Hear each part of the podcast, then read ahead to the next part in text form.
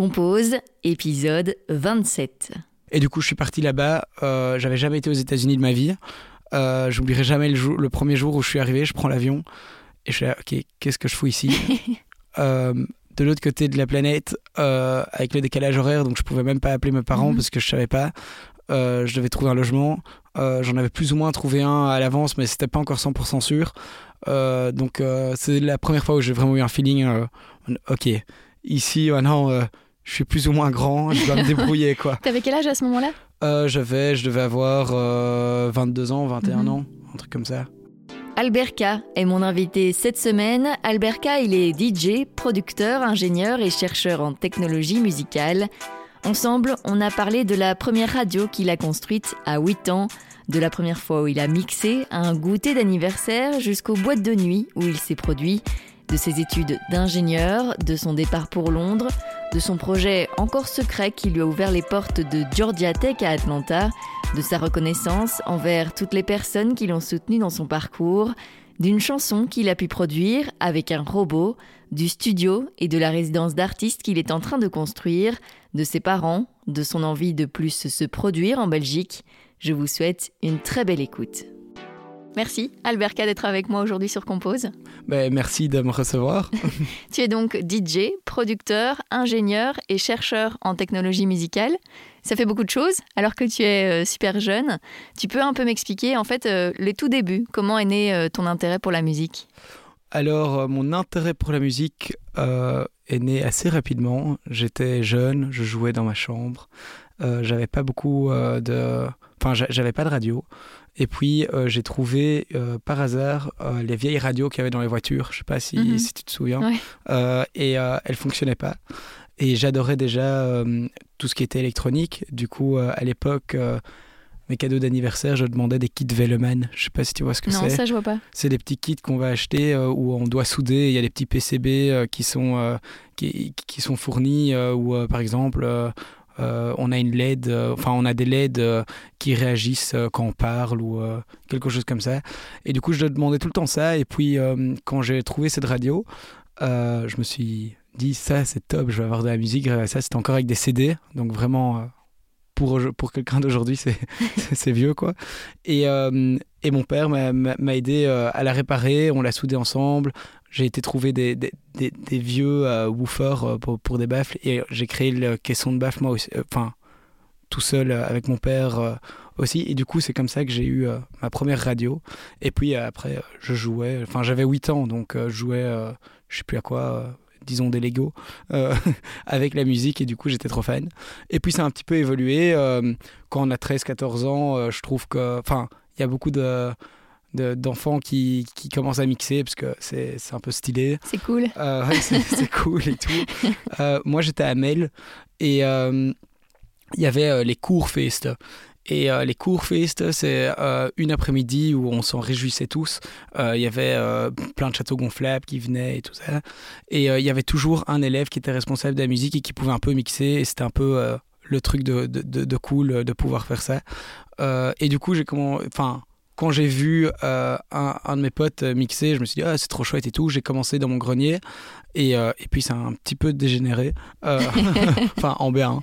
Euh, j'ai j'ai commencé à mixer dans mon grenier. Puis des amis de mes parents m'ont demandé de faire un goûter d'anniversaire. Je pense honnêtement qu'au début, c'était juste pour me faire plaisir. Euh, et, et aussi parce que j'étais tout petit euh, pour mon âge. Du coup, enfin, je devais avoir 12 ans ou 13 ans. Du coup, euh, je pense que c'était mignon d'avoir un petit gosse comme ça. Et, euh, et là, par hasard, euh, ben, il y a quelqu'un d'autre qui, s'est dit Oh, c'est trop, c'est trop chouette, je vais aussi lui demander. Et puis, comme ça, et avant que je m'en rende compte, en fait, je me suis retrouvé à, à jouer dans les boîtes de nuit à Bruxelles. Euh, et puis, ça a évolué. Il y a une société d'événementiel à Suisse qui est, qui est venue, qui m'a demandé de, de jouer pour eux. Et puis, euh, petit à petit, comme ça, ça, ça a évolué, quoi. Et qu'est-ce que tu as ressenti justement du passage de euh, mixer chez, euh, chez des amis qui veulent te faire plaisir à mixer dans des boîtes à Bruxelles? Enfin, Comment tu l'as ressenti toi? Euh, mais ça, a été vite, mais en même temps, c'était en fait hyper gratifiant de, de, de voir qu'une passion, j'ai très vite compris qu'une passion pouvait devenir quelque chose de, de plus grand.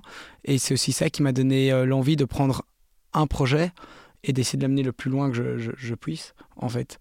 Et, et, oui, c'était hyper cool. Mais, au début, je me rendais pas spécialement compte non plus. je le faisais vraiment parce que et, et encore maintenant parce que j'adore. Et du coup, tu es super jeune. Est-ce que à ce moment-là, on te paye déjà pour tes prestations?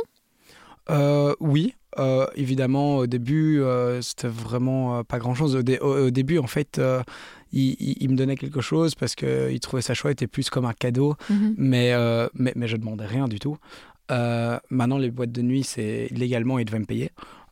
donc, donc oui, il, me payait quelque chose et ça me permettait en fait de réinvestir dans mon matériel.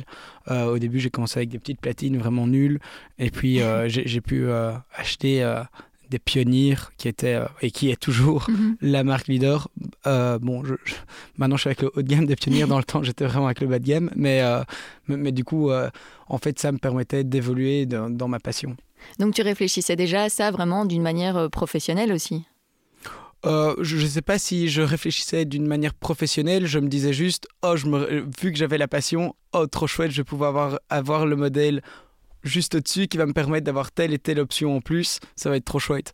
Et puis ça a évolué, euh, oui, quand, quand j'avais 15-16 ans euh, et, que je commençais à faire, euh, ou peut-être aller peut-être 17 ans, quand je commençais à, vraiment jouer de, de, plus en plus et que ça devenait vraiment une, une entrée, ben alors là tout de suite, je me suis dit que je, je, voyais par rapport à mes amis que j'avais une entrée et eux, ils faisaient plutôt euh, la fête et, ils dépensaient. Et là, euh, très vite, je me suis dit, euh, OK, mhm. cet argent, je dois le mettre de côté. Et d'ailleurs, c'est ça qui, qui m'a permis aussi d'évoluer dans ma passion à ce que ça en est aujourd'hui, vu que je me suis créé un petit capital que j'ai mhm. pu réinvestir pour pouvoir, quand c'est devenu plus sérieux, ben, investir en moi-même et, et, dans tout ça. quoi. Et puis il est venu le moment de choisir tes études. Et là, tu choisis de devenir euh, ingénieur. Comment ça s'est passé? Alors là, euh, je savais depuis que j'étais tout petit euh, que je voulais être ingénieur, mais je ne savais pas dans quoi. Mhm. Et du coup, j'ai été visiter plein d'universités en Belgique. et je suis tombé sur sur les CAM, qui est d'ailleurs pas une université mais une haute école, ah parce que souvent on me le dit. Euh, et du coup, euh, je trouvais ça cool parce que c'était vraiment un peu ingénieur civil, mais euh, en moins théorique mhm. et en, plus concret.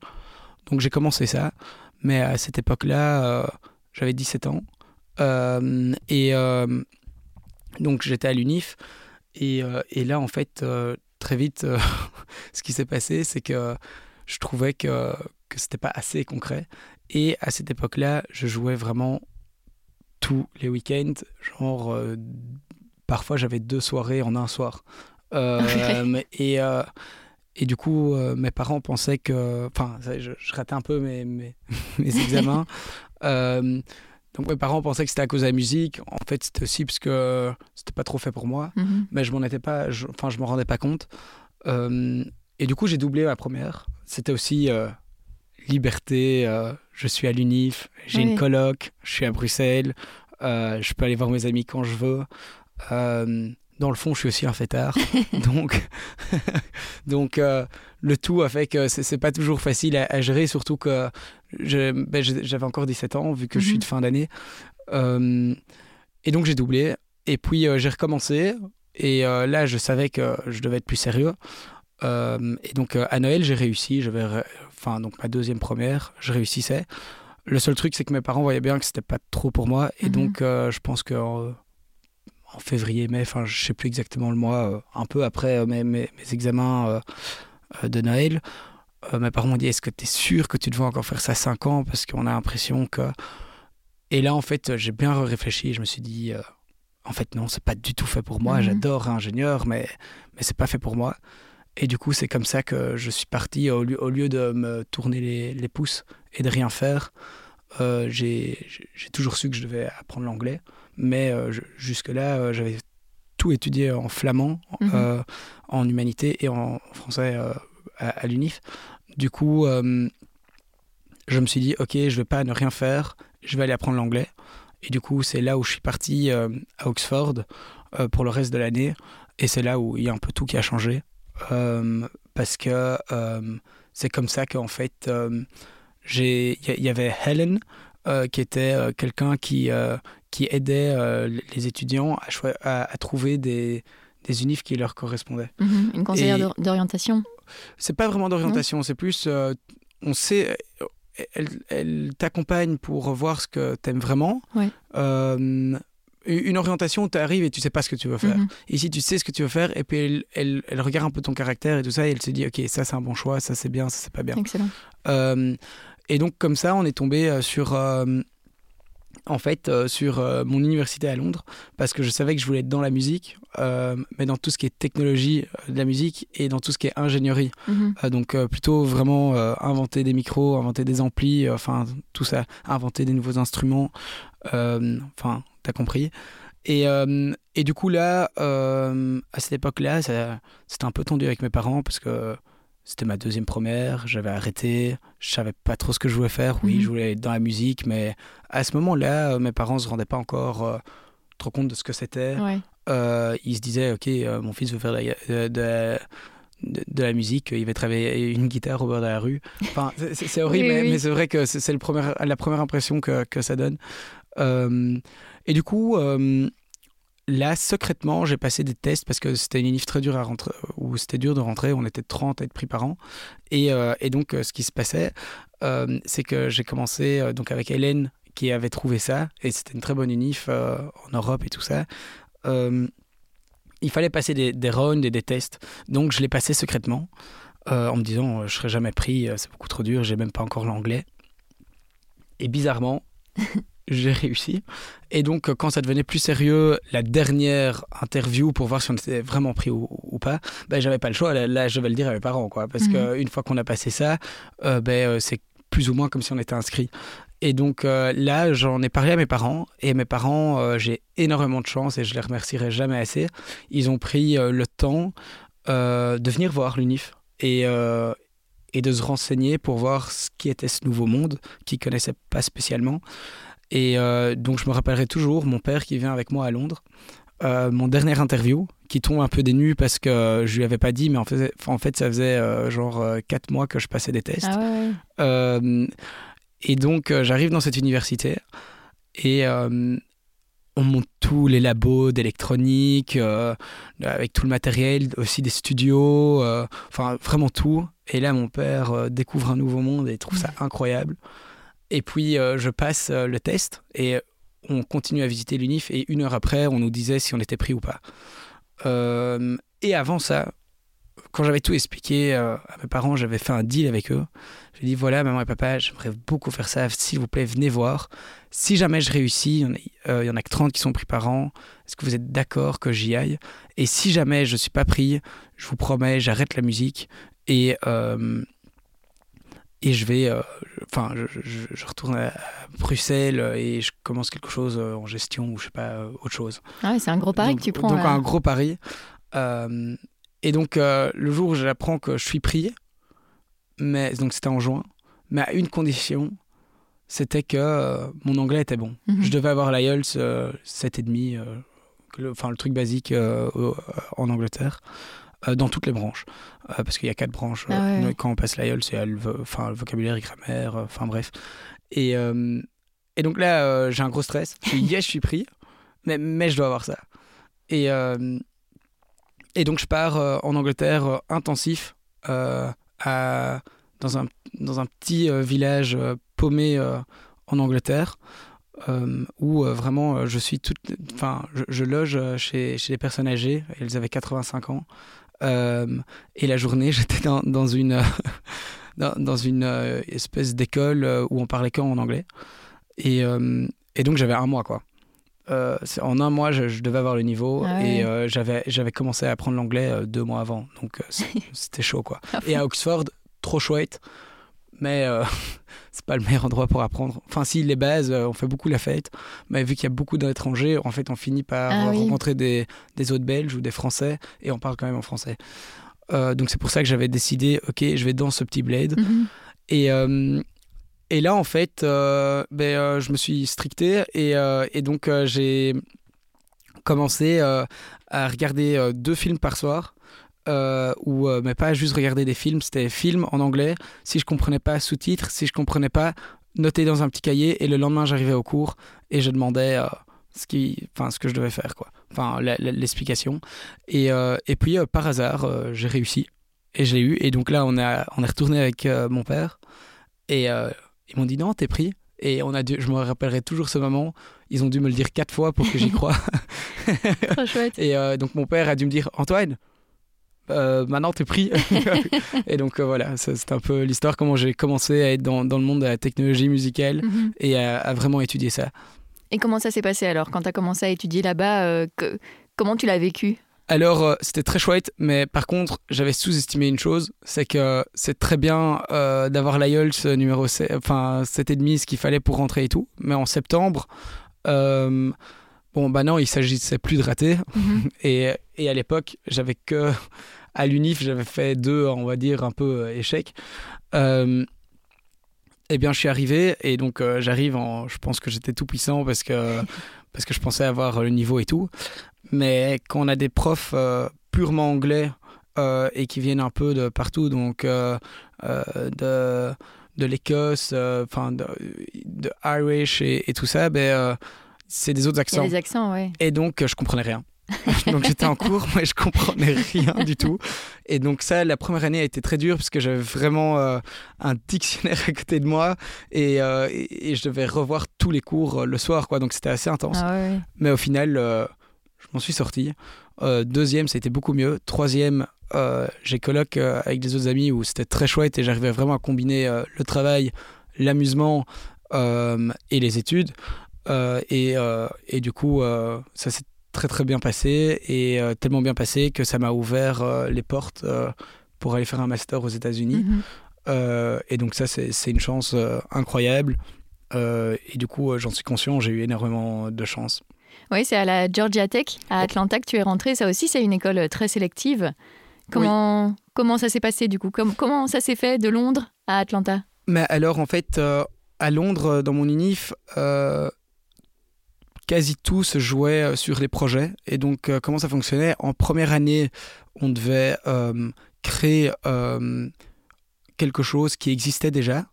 En deuxième année, quelque chose qui existait déjà combiné avec quelque chose de nouveau. Et en troisième année, quelque chose de complètement nouveau.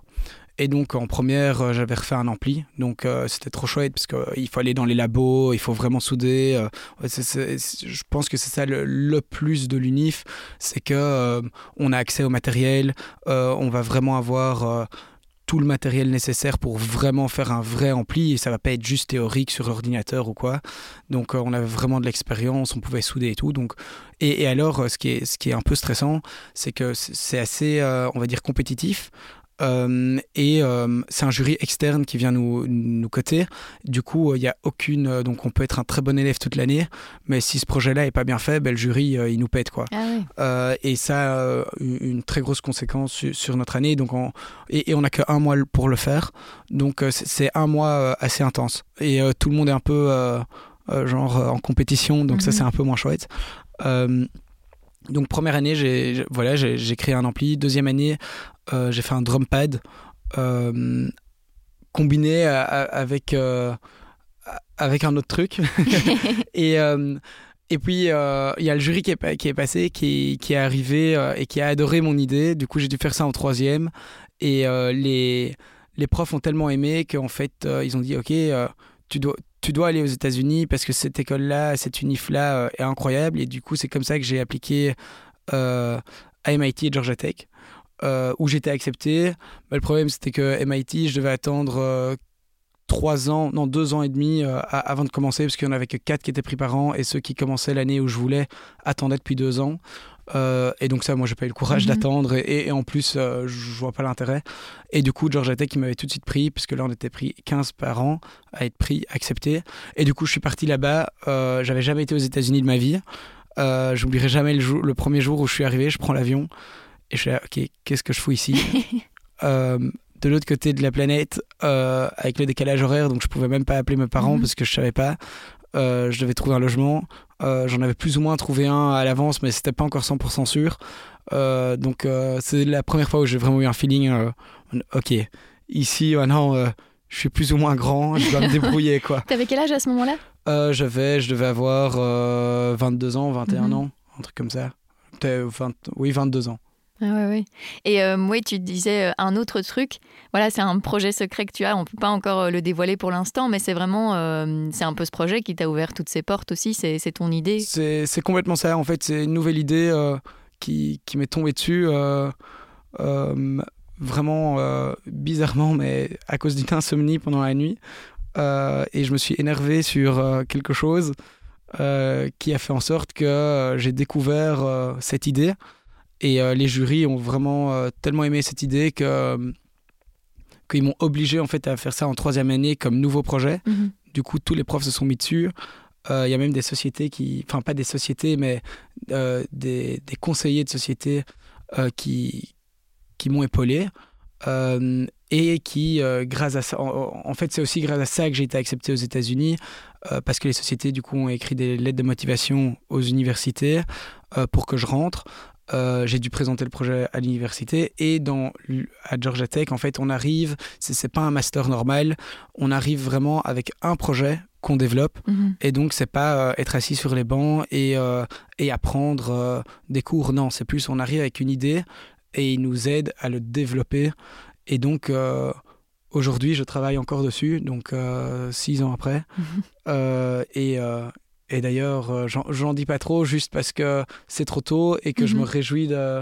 Je, travaille tous les jours dessus et je me réjouis de. D'ailleurs, j'espère, peut-être que je reviendrai ici, j'espère, bah euh, pour l'expliquer euh, un peu plus, on va dire, de manière approfondie.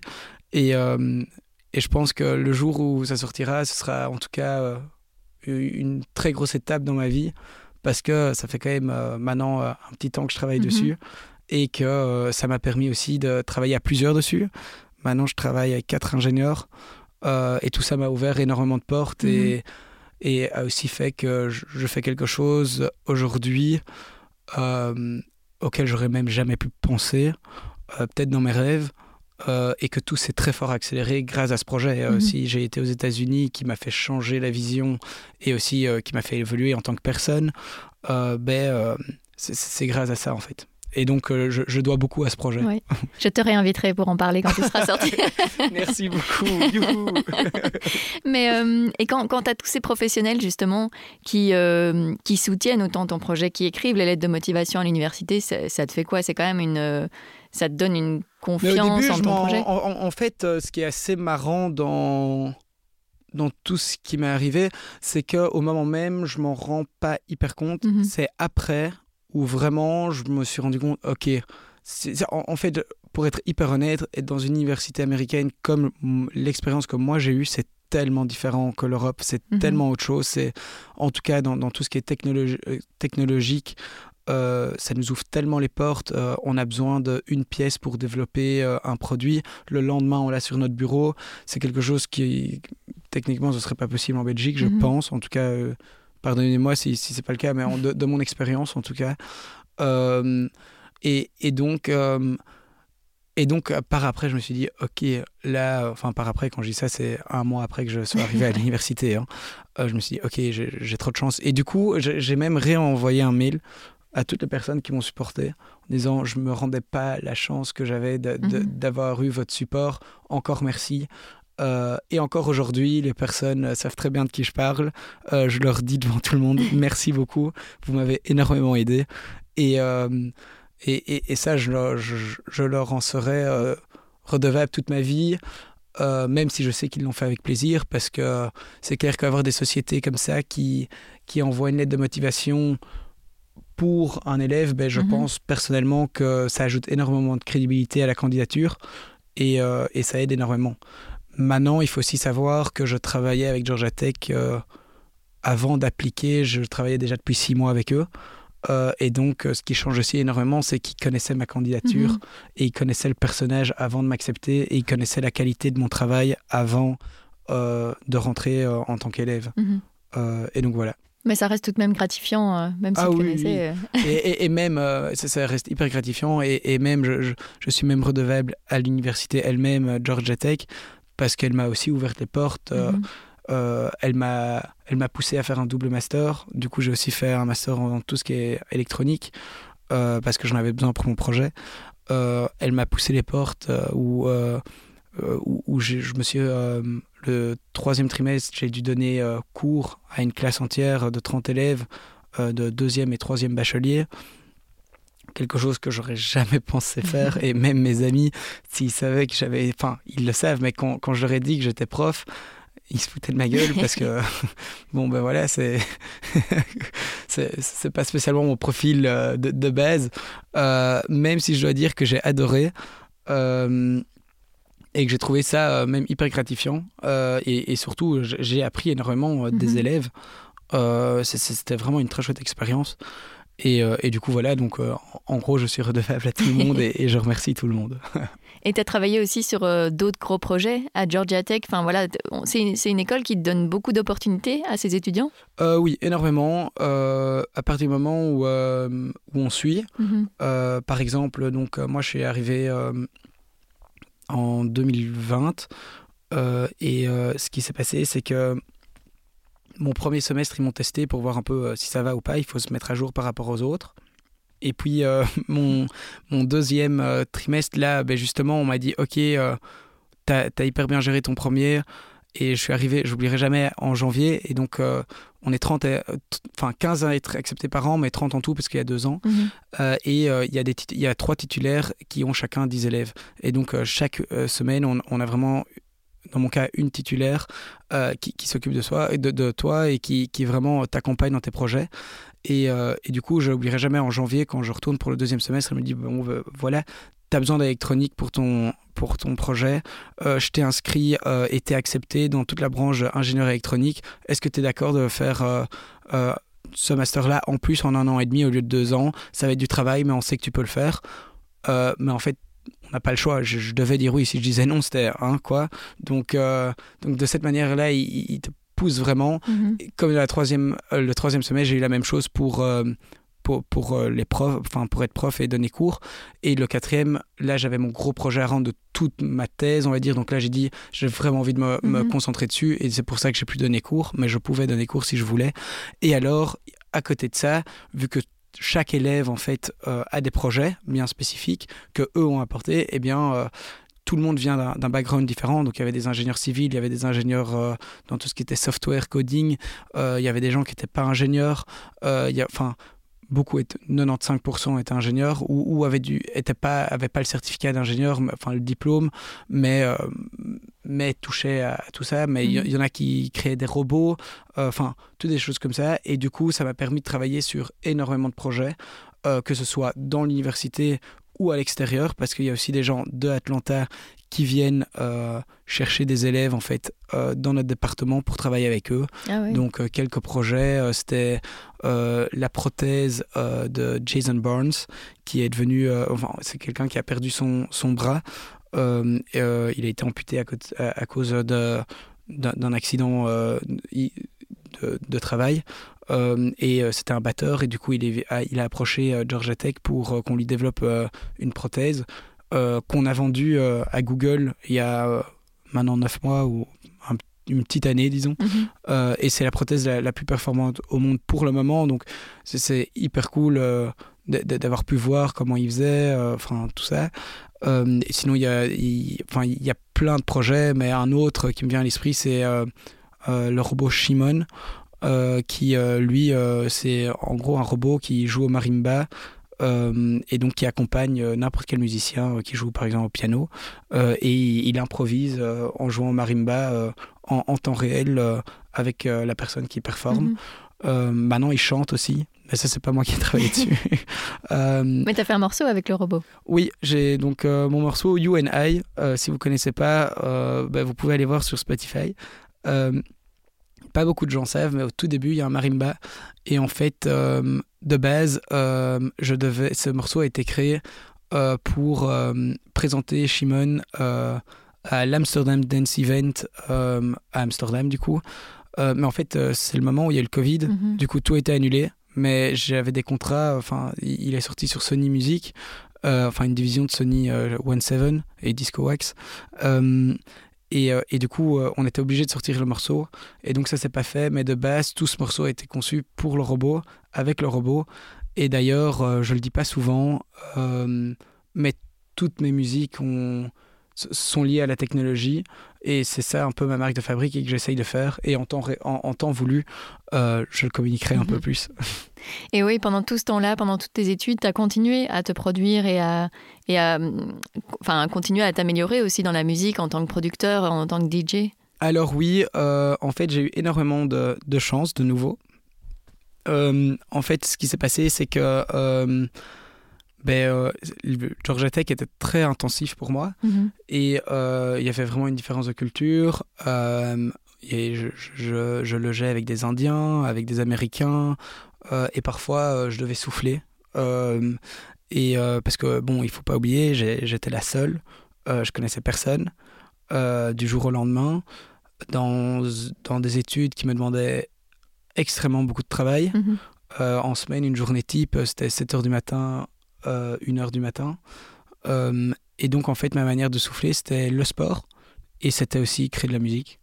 Et du coup, souvent, je me, je me, je me retrouvais à créer euh, de la musique quand j'arrivais pas à dormir parce que du coup, quand on travaille beaucoup, je sais pas pourquoi, mais on a aussi des insomnies. et donc, je me retrouvais à, vraiment créer des, des, musiques et tout ça. Et j'étais tout content parce que j'avais réussi à être le seul élève qui avait accès au studio de l'université quand je voulais, même la nuit. Donc euh, je, pouvais, je pouvais y aller quand je voulais. Évidemment, je passais beaucoup de temps là. Euh, du coup, j'ai continué. Et alors, à côté de ça, euh, en fait, je me suis fait repérer à Atlanta pour la musique grâce à une conférence que j'avais donnée à Georgia Tech. et, et là, il y avait quelqu'un qui était venu et qui avait adoré la manière ou, de, ma manière de penser euh, dans ma production musicale et mes musiques. Et du coup, il m'a proposé de venir jouer dans une boîte de nuit. Et en fait, euh, par hasard, ça, ça a cartonné. Et donc, je me suis retrouvé à être résident dans cette boîte de nuit. Euh, et ça aussi, ça fait partie de, d'un truc un peu ouf qui m'est arrivé parce que du jour au lendemain, je me suis retrouvé résident dans, dans une boîte de nuit qui est rankée dans, dans les 100 meilleures boîtes Billboard. Donc, c'était vraiment un gros truc. Et donc, Là, je me suis retrouvé du jour au lendemain à ouvrir pour des grosses stars, euh, comme Jay Hardway, enfin, il y a Nick Romeo, enfin, il y, en a plusieurs. Et puis, ce qui s'est passé, c'est que hum, à Atlanta, c'est très rap, hip-hop. Mhm. Et moi, j'arrivais vraiment avec mon style musical qui était en Europe. Euh, voilà, j'ai mon style, mais il y a plein de musique dans le style, la house, future house, bass house. Et il y, a plein d'artistes euh, et des artistes géniaux qui font ça hyper bien. Euh, mais là-bas, euh, ils connaissaient pas encore et du coup, euh, j'ai eu beaucoup de chance, une fois de plus, où euh, je suis vraiment arrivé avec un nouveau style et du coup, les, les, gens à Atlanta trouvaient ça vraiment cool et innovant. Et, et, du coup, il y a une autre boîte de nuit, enfin, c'était pas une boîte de nuit, c'était un hall, donc le Believe Music Hall, qui est un peu en fait l'équivalence de l'ancienne Belgique, à Bruxelles, disons. qui faisait venir aussi des grosses stars, je sais pas, Oliver Dance, enfin plein. Euh, et eux, ils avaient entendu parler de moi et du coup, ils voulaient aussi m'avoir. Et du coup, je, me suis retrouvé à devoir aller jouer là. Et puis, euh, ils commençaient à adorer ce que je faisais. Donc, euh, là, j'ai eu de la chance de jouer pour, avant le show de Oliver Eldens, de Disco Fries, de Mala, enfin, de plein d'artistes. Et en fait, ce qui se passait, c'est que je commençais à jouer plus là qu'à ma résidence. Du coup, ma résidence disait non, mais tu dois jouer plus ici. Et donc, je commençais vraiment à avoir euh, vraiment tout le temps des sets à Atlanta et euh, dans des énormes boîtes. Donc ça, ça m'a beaucoup euh, forgé, on va dire, et mhm. créé vraiment mon expérience. Enfin, pour moi, en tout cas, c'est là que ça s'est fait, et aussi à Londres. et donc, ce qui s'est passé, c'est que, ben voilà, ça a évolué. Et, euh, et puis, euh, à un tel point qu'il y avait même quelqu'un qui m'avait organisé euh, une tournée aux États-Unis, sauf qu'il y a eu le Covid, mhm. et j'ai dû rentrer. Et c'est à ce moment-là où, pour moi, ça a été un peu dramatique, dans le sens où tout commençait à décoller, mais quand, quand, on est un très petit artiste comme moi, eh bien, quand ça commence à, décoller, il le Covid tombe très mal, quoi. Mhm, il bah faut tout recommencer. Genre, euh, maintenant, je vais tout recommencer de zéro. Euh, parce que deux ans, euh, ça fait beaucoup. les, les, les, gens des boîtes de nuit changent. Enfin, tout change. et donc, voilà. et c'est comme ça que je me suis retrouvé à Atlanta en train de jouer dans, dans, dans des endroits géniaux. Mhm. et, et, voilà. Et donc ici, on est dans ton studio en Belgique, mais c'est pas seulement un studio. Tu as tout un gros projet que tu es en train de créer ici. Tu peux expliquer un peu ce que tu veux faire? Alors oui, en tout cas, ici, euh, on est dans le studio que, que j'ai créé. Ben justement, j'ai commencé à, à le développer pendant le Covid tout seul. Donc j'ai vraiment construit même les murs en béton avec des seaux que, que je remplissais tout seul. donc le projet ici, en fait, je vais bientôt, dans les prochains mois, ouvrir mon studio d'enregistrement. Euh, le but euh, est pas, c'est pas un studio d'enregistrement euh, comme les autres, dans le sens où on va sélectionner des artistes dans lesquels on croit. et on va essayer de créer une espèce de famille et de grandir tous ensemble. Mhm. Donc ici, c'est mon studio aussi où j'ai un département soudure, un vocal boot et la pièce de, de, mixage et de mastering, donc le vrai studio. Et euh, le but est vraiment euh, de... Donc euh, il y a un côté où je crée des nouvelles technologies que je teste dans, dans le studio, que j'utilise pour, pour vraiment enfin créer, créer toutes mes musiques. J'ai enfin un endroit fixe où je peux le faire, donc un lieu de travail, c'est mhm. un monde de différence.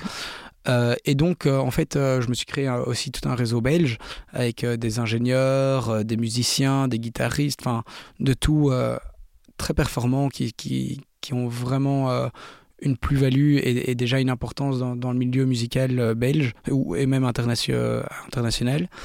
Euh, et donc, euh, pour le moment, je, suis déjà ingénieur du son pour plusieurs labels.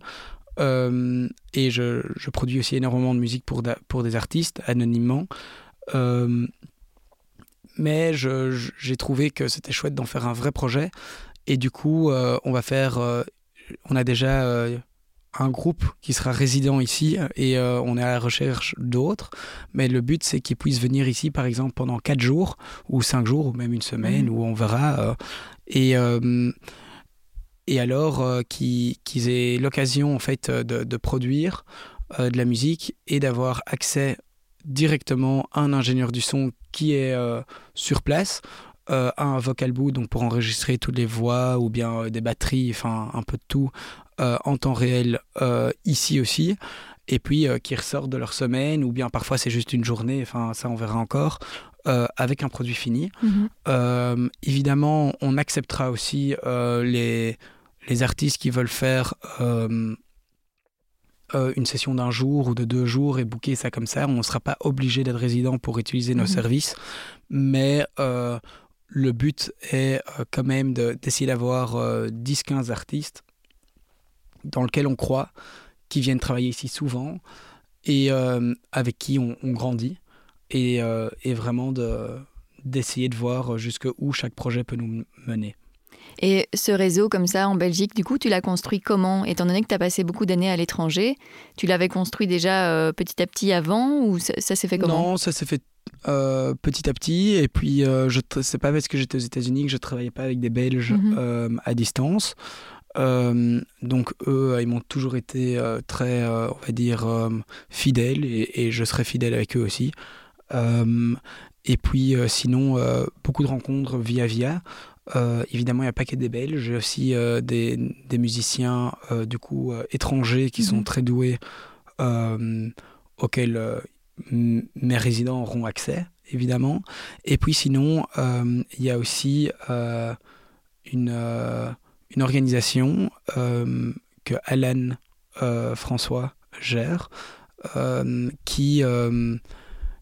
qui, qui, ben, qui, avec qui je m'associe. Mhm. Et donc, je deviendrai un studio dans lequel eux, ils peuvent rediriger toute leur association.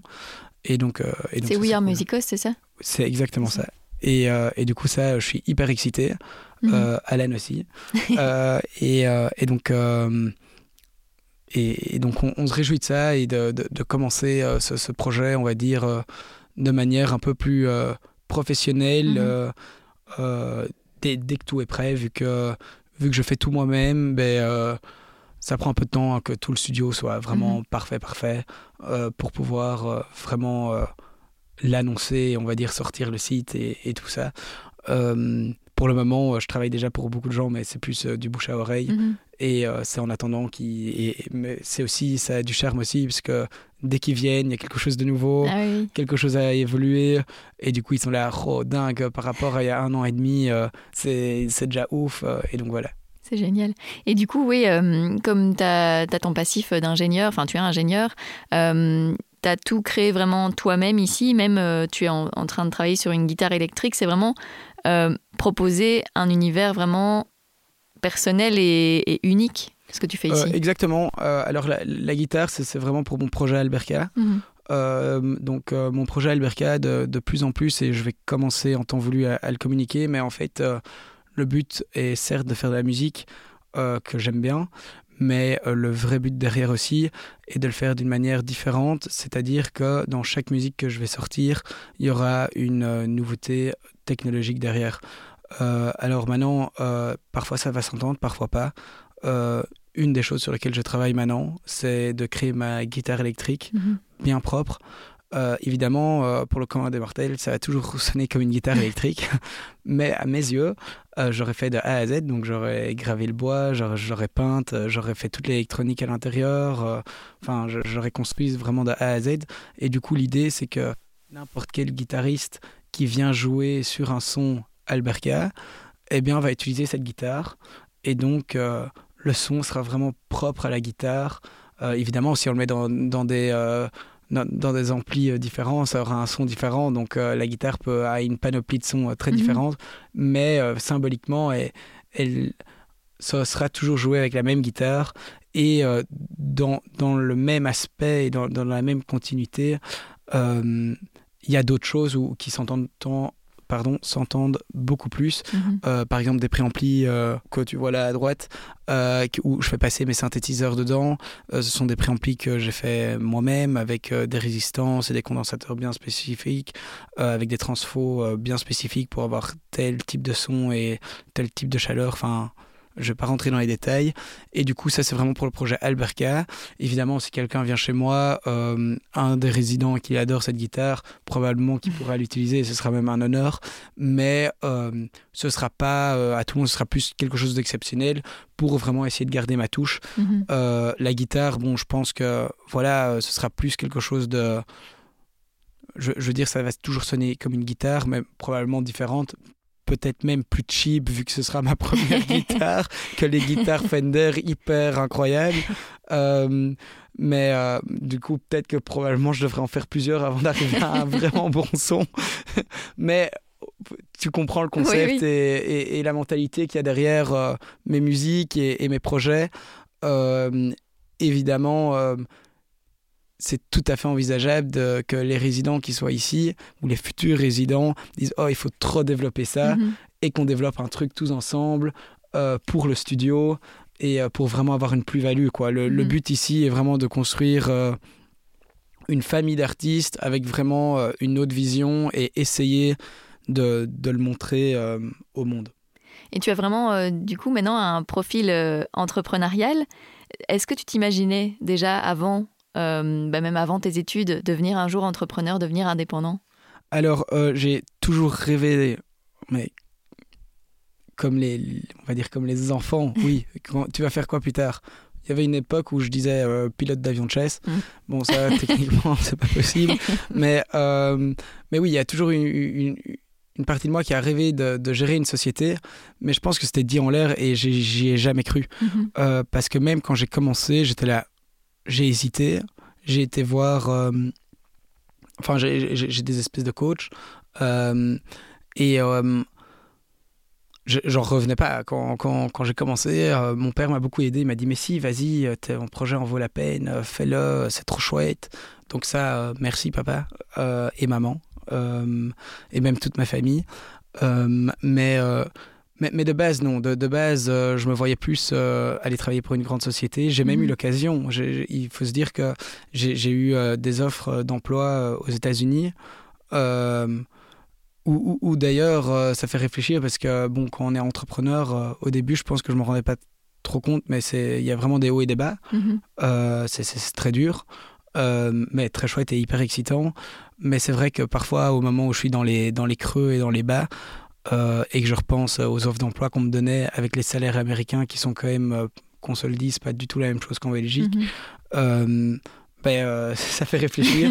Mais aujourd'hui, à refaire, et je suis pas dans un haut, je suis tout à fait normal, eh bien, je regrette pas du tout parce que j'ai déjà appris tellement et ça m'a, c'est une expérience qui, aujourd'hui, si tout se crache, et que je recommencer à aller travailler pour une société, j'aurais appris tellement Mhm. que juste merci tout le monde qui m'a conseillé de, de commencer ça. Euh, même si c'est euh, beaucoup et énormément de travail, ben, euh, je, je les remercie tous les jours et, et- et c'est trop chouette. Euh, bon, peut-être pas tous les jours, dans les moments bas. voilà. Mais donc, donc voilà. Et c'est vraiment la mentalité américaine qui t'a hum, qui t'a aidé à, à te lancer, en fait, à, à lancer tes sociétés. à- alors, c'est vraiment la mentalité américaine, oui, euh, mais c'est aussi mon projet. Mhm. Euh, dans la même continuité où mon projet m'a amené aux États-Unis, euh, je sortais de mon, i- de, de mon université avec tous les profs qui me disaient ça tu dois continuer, ça tu dois Mhm. continuer, tu, tu peux vraiment changer la manière, enfin ça tu dois faire, ne- n'abandonne pas.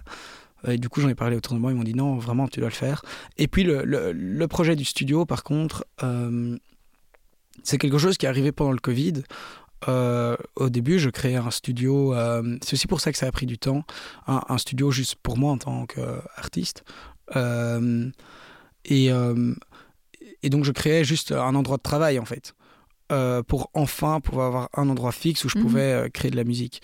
Et puis très vite, en développant mon autre projet, j'ai réalisé que j'allais avoir un endroit professionnel pour tester justement tout le son qui passait à travers, ben, de manière de, manière vraiment audiophile. Euh, et du coup, euh, j'ai un peu regardé aux alentours euh, en Belgique, louer un studio à chaque fois, ça coûtait une fortune. Et donc, j'avais les connaissances pour créer un, studio pro. vu que quand j'étais à Londres, dans mon bachelier, ben, on, a designé énormément de studios. Ça faisait partie du, cursus. Et du coup, je me suis dit, bon, ben, let's go. Je vais, euh, je, vais créer un, vrai studio parce que dans la continuité de mon autre projet, ça a du sens. Et euh, au long terme, euh, ça va vraiment ajouter un plus. Et donc, euh, j'ai commencé à, à faire ça. et puis, en même temps, ce qui s'est passé, c'est que j'avais de plus en plus de, en fait, de demandes sur Instagram, sur ma page Alberca, de Hello, est-ce que tu pourrais donner un feedback là-dessus? Est-ce que tu pourrais m'aider pour ça? J'arrive pas à avoir un niveau professionnel euh, sur cette track, cette track. euh, Qu'est-ce que tu ferais? Parce que il faut savoir aussi qu'en parallèle de mes études à Atlanta, euh, j'aidais, euh, j'utilisais le studio d'Atlanta, enfin de, de l'université, pour aider énormément d'artistes et donner cours et tout ça. Euh, je m'étais créé un petit, un petit réseau. Mhm. Euh, et du coup, j'ai réalisé qu'en fait, bah, c'était tous des services bah, qui étaient rémunérés. Et, euh, et très vite, j'ai réalisé que ça pouvait aussi euh, financer mon autre projet. Mhm. Euh, et du coup, j'ai aussi créé une société. Et c'est aussi comme ça que je suis devenu euh, petit à petit euh, ingénieur du son pour, pour des labels, pour des artistes. Et je les aide parfois à finir leur maquette. Parfois, je fais quelque chose de A à Z.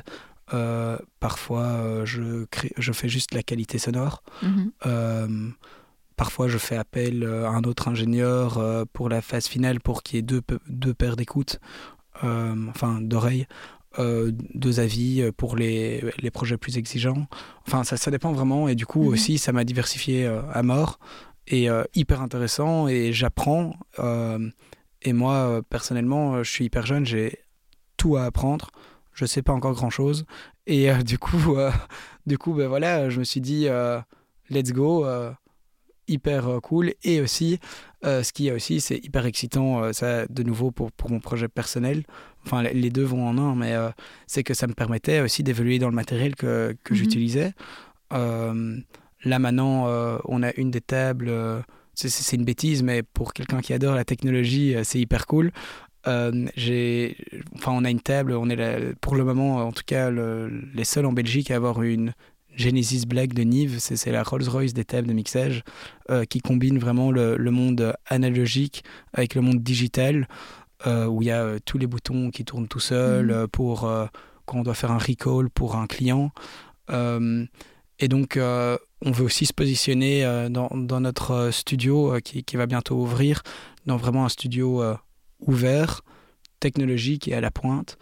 Et ça, c'est clair que sans les clients, sans, sans euh, les artistes qui me font confiance et tout ça, ben, j'aurais jamais pu euh, avoir tout ça et évoluer et tout ça. Et donc, c'est aussi ça le but, euh, on va dire, des résidents, des clients qui viennent indirectement, ils soutiennent le projet. Et, et dans un premier temps, le but est vraiment de construire le studio et de vraiment avoir quelque chose de ultra performant et de ultra technologique. Et du coup, ce qui est chouette à voir, c'est qu'ils voient très bien que tout est réinvesti dedans. Mhm. Bon, évidemment, je dois savoir, euh, je dois savoir vivre, donc euh, manger, boire, m'acheter mon pain le matin. mais, mais à part ça, à part ça, vraiment, 90% euh, est remis dans le studio et dans le projet sur lequel je travaille. Et, et du coup, ça, c'est c'est hyper cool et même pour les artistes c'est hyper gratifiant parce qu'ils arrivent et à chaque fois il y a une nouvelle machine ou bien mhm. je suis hyper ouvert l'autre jour il y a quelqu'un qui m'a dit ah tu dois trop avoir ça euh, je l'ai mis sur la liste parce qu'en effet, euh, c'est ouf d'avoir ça. Euh, et, comme ça, quand, cette personne reviendra au studio, ben, il pourra l'avoir, il ne devra pas trimballer le sien, ou je pense qu'il l'avait loué parce qu'il n'en a pas. Et, et ça, c'est aussi un peu la plus-value de la famille qu'on veut créer ici. quoi. Mhm. Et l'aspect financier, ouais, tu en parles beaucoup de à chaque fois réinvestir comme ça tout ce que tu gagnes dans, dans ton projet. Tu as tout de suite eu cette conscience aussi de l'argent? Euh, mais ça, je pense que je dois remercier ma famille et mes parents qui m'ont toujours éduqué mhm. euh, de telle manière qu'il fallait se faire soi-même. Euh, plus tard, je vais avoir une femme que je vais adorer, des enfants, tout ça. je devrais pouvoir, je veux dire, venir à leurs besoins.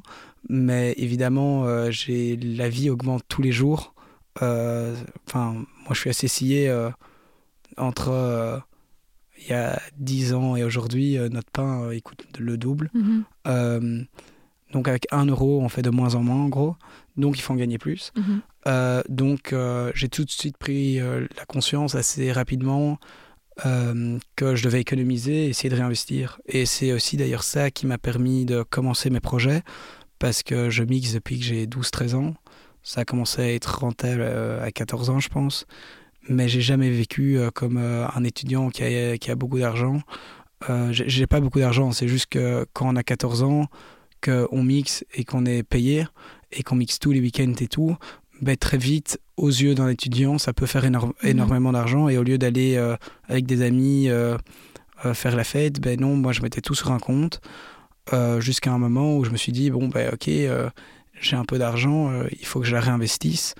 Euh, et j'ai eu beaucoup de chance euh, dans, dans le sens où les investissements que, que j'ai faits et les décisions que j'ai prises avec euh, les personnes qui m'ont aidé, ben que ça a porté ses fruits mhm. et que ça m'a permis, on va dire, de, de commencer à K-Production et mon autre projet.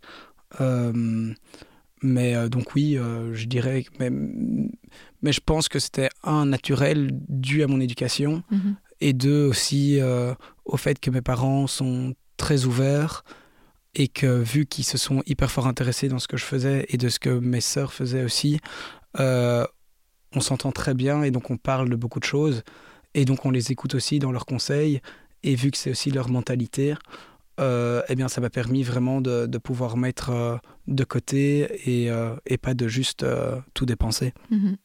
Et on, l'a dit plusieurs fois, donc tu es jeune. À mon avis, celles et ceux qui nous écoutent se demandent quel âge tu as. Donc tu as 26 ans, c'est ça? J'ai 26 ans.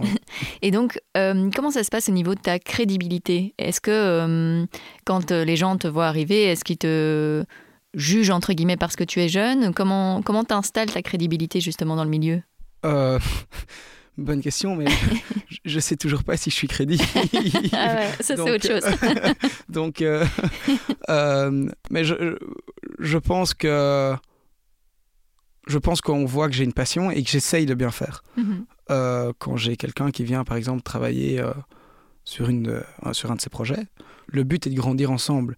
Probablement que les personnes qui vont venir ici, au début, ils vont pas avoir le meilleur produit. S'ils vont chez un ingénieur qui a 60 ans ou 50 ans d'expérience, ils vont avoir un truc mieux, ce qui est assez logique. Ils ont une oreille plus entraînée et ils ont 50 ans d'expérience derrière eux.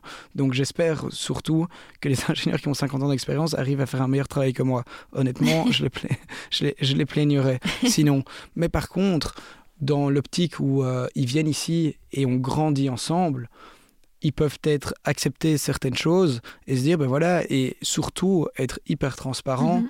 et me dire ça ça va pas ça ça va pas ça il faut améliorer et on le fait jusqu'à ce que ce soit bien et assez bien pour le, mettre euh, et évidemment sur les plateformes. Maintenant, où j'ai beaucoup de chance, c'est qu'il y a des labels qui me font confiance. Et donc ça, ça me donne aussi un peu de crédibilité dans le sens où si eux me font confiance alors que ce sont des professionnels qui... C'est leur business model. Un label, c'est une société. Euh, ça veut dire que le travail non plus pas si mal. Mhm. Euh, et, euh, mais sinon, je, je, pense aussi que tout simplement en, en découvrant le personnage, en voyant que je suis pas quelqu'un qui est méchant, je mords pas, et qu'on peut me parler et que je suis ouvert et que je sais que je dois m'améliorer dans plein de choses et que je suis là même pour ça, je pense que ça met un vibe où les gens me me crédibilisent ou, ou, ou, je sais pas ou en tout cas me font confiance. Je, mhm. je sais pas si crédibilise est, le bon, est le bon terme. Mhm. euh, du coup voilà. Donc euh, vous allez me dire si je dois faire quelque chose pour être plus crédible surtout dites-le moi. Euh... et donc euh, à quoi ressemble maintenant Enfin, à quoi vont ressembler les prochaines semaines, les prochains mois? C'est vraiment le studio et ton projet? Alors, c'est le studio, le projet, et, et pour le moment, j'aimerais bien quand même un peu relancé le, projet Alberca, mhm. qui a été un peu euh, quand même, euh, on va dire, pas à l'abandon, mais euh, un peu moins soutenu pendant le Covid. Mhm. parce qu'il faut quand même se dire que pendant le Covid, ça se sait sûrement pas, mais je veux dire, pendant. Enfin, j'ai essayé deux fois de prévoir toutes mes dates de l'été et tout ça, et puis deux fois tout a été annulé à cause du Covid. Donc j'avoue qu'on m'a pas beaucoup vu cet été. Mhm. mais en fait, on m'a juste vu aux États-Unis. Euh, c'est aussi à cause de ça, c'est parce que j'en ai eu marre, ça prend énormément de temps. Mhm. Euh, et du coup, ce qui se passe, c'est que euh, j'en ai eu marre et donc j'ai plus mis d'énergie là-dedans. Mais je trouve ça quand même chouette. Et dans la continuité du projet, pour tester si les morceaux sont chouettes, si ce que je fais pour d'autres, et pour voir si mes technologies ajoutent vraiment quelque chose dans le son, en fait, c'est hyper utile de performer et d'aller jouer à des mhm. festivals, de voir euh, comment les gens réagissent. Euh, et, donc, euh, pour ça, j'aimerais bien aussi un peu recommencer à, jouer un peu à gauche, à droite. Trop bien. Je vais te poser la dernière question du podcast. Qu'est-ce que tu aimerais oser faire et que tu n'as pas encore fait? J'aimerais oser lancer mon projet parce que, à mon sens, il est jamais assez fini. Mhm. Mais je sais que je vais oser un jour. Donc, je ne sais pas si ça répond complètement à, ma, à ta question. Euh, sinon, ce que j'aimerais oser faire et que je n'ai pas encore fait, euh, mais moi, enfin, si je sais que c'est réalisable, je, le fais. Donc, euh, pour le moment, je suis tellement focus dans mes, mhm. dans mes projets que, que voilà, pour le moment, c'est plus c'est plus commencer à, à, vraiment le faire de manière plus sérieuse et de passer en mode ok Antoine maintenant tu fais ça tu, tu, tu, tu, tu, le, y vas à fond et tu assumes, mhm. tu fais de la musique, tu as K-Production, tu as ton autre projet. Parce qu'avant, la musique a toujours été en fait un peu une passion à côté. Je le faisais à gauche, à droite. Et puis ça a évolué. J'aimais tellement que j'en ai fait mes études, mhm. mais dans une partie plus technologique. Maintenant, c'est plus, on va dire, assumer. Je suis Alberca, je fais ça à fond et voilà quoi. Parfait, c'est une belle réponse, je pense. ben, merci beaucoup de m'avoir eu en tout cas. Ben, merci à toi. Euh, et à très bientôt. Merci Albert K d'avoir accepté mon invitation. Je vous mets quelques liens pour découvrir ce dont on a parlé dans les notes de cet épisode. J'espère qu'il vous a plu. Alors si c'est le cas, n'hésitez pas à laisser des étoiles sur Apple Podcast et Spotify et à vous abonner à Compose sur Instagram, Facebook et Twitter. Et enfin, si vous voulez soutenir financièrement ce projet, c'est possible via Patreon et Utip. On se retrouve dans deux semaines pour un nouvel épisode.